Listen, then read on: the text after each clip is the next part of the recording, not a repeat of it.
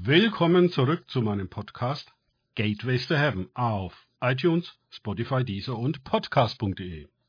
Mein Name ist Markus Herbert und mein Thema heute ist die Evangelien verstehen. Weiter geht es in diesem Podcast mit Lukas 1, 1 bis 4 aus den Tagesgedanken meines Freundes Frank Krause.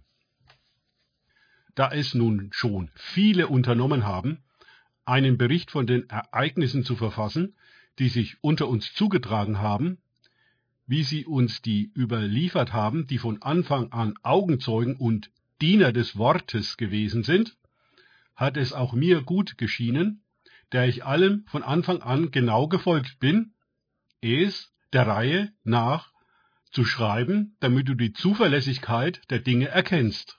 Lukas 1, 1 bis 4. Die Evangelien. Berichte von Ereignissen, die uns Augenzeugen weitergeben. Aha. Das ist die Definition eines Zeugnisses. Ein Zeuge hat ein Ereignis gesehen, etwa einen Unfall, und berichtet dann in der Befragung der Polizei, was er gesehen hat. Das erfüllt keine wissenschaftlichen Ansprüche. Es ist höchst subjektiv und keineswegs eine Art theologische Arbeit, katechetische Punkt-für-Punkt-Lehre oder dogmatische Fundamentaltheologie. Der Bericht von Lukas weicht stellenweise ab von dem, was die anderen drei Evangelien darlegen. Lukas lässt einiges weg, hält sich kurz und knapp. Obwohl Markus noch ganze acht Kapitel kürzer ausfällt. Kaum zu glauben. Lukas hält sich als Arzt mehr mit der Anamnese der Vorgeschichte auf, wie gleich im umfangreichen ersten Kapitel mit den Ereignissen rund um die Geburt Jesu deutlich wird. Und nicht vergessen, Lukas setzt seinen Bericht mit der Apostelgeschichte fort.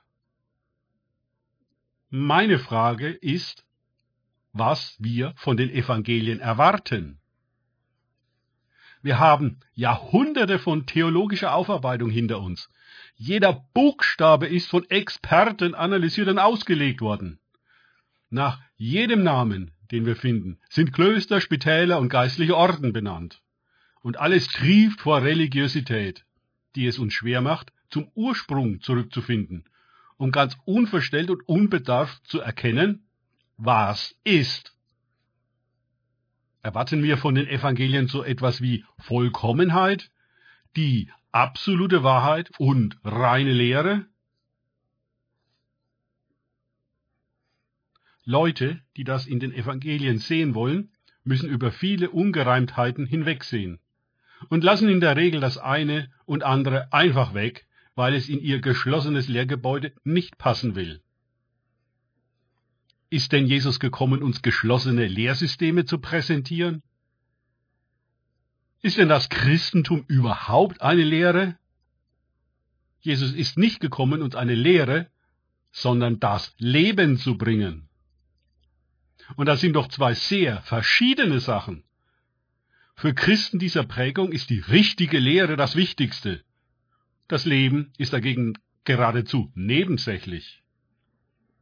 Andere theologische Richtungen meinen umgekehrt, die Evangelien seien so oft redigiert worden, dass sie keinerlei Wahrheitsgehalt mehr beinhalten, also reine Legenden und Ammenmärchen sind. Diese Leute kommen manchmal so elitär und hochmütig rüber, wie die Schriftgelehrten in den Evangelien. Wofür diese Theologen gut sein sollen, hat sich mir noch nie erschlossen. Sie wissen alles und lassen nichts übrig. Na, fantastisch. Ich schlage vor, wir nehmen die Evangelien genau als das, was Lukas über sie sagt. Augenzeugenberichte, subjektiv und selektiv in der Wahrnehmung des Zeugen. Genau darum haben wir vier Evangelien. Sie verschaffen uns ein rundes und ausgeglicheneres Gesamtbild, als wie ein einzelner Bericht von nur einer Person es hätte leisten können. Alle Evangelien enden unerfreulicherweise damit, dass Jesus den Jüngern vorwirft, immer noch nicht zu verstehen, was die Schriften sagen. Sie werden aber verstehen, wenn der Heilige Geist auf sie gekommen sein wird. Dann werden sie endlich erkennen, wie man erkennen muss. Dann werden sie erleuchtet und belehrt durch den Geist, der ihnen die ganze Wahrheit offenbart. Mehr noch, der sie in sie hinein begleitet, also leitet. Jesus tauft uns in den Geist. Der Geist tauft uns in die Wahrheit. Ohne den Heiligen Geist verstehen wir nur, was wir verstehen wollen. Wir projizieren unsere eigenen Geschichten auf die Worte und legen sie gemäß unserer beschränkten Erkenntnis, vorgefassten Meinung und dem herrschenden Zeitgeist aus. So kommen wir nicht weiter. Die Evangelien ohne den Beistand des Heiligen Geistes zu lesen, kann ich wirklich niemanden empfehlen. Dabei kommt Religion heraus und nicht eine Erfahrung der Auferstehung und des Lebens. Ich bin davon überzeugt. Man kann das Evangelium nicht verstehen, wenn man es nicht erlebt. Man redet dann wie der Blinde von der Farbe.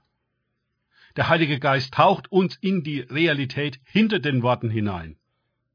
Unsere Sinne erweitern sich. Wir sehen viel tiefer, weiter und höher, als wir es aus eigener Kraft vermögen. Dann sind die Evangelien für uns unerschöpfliche Speicher unendlicher Weisheit und Erkenntnis.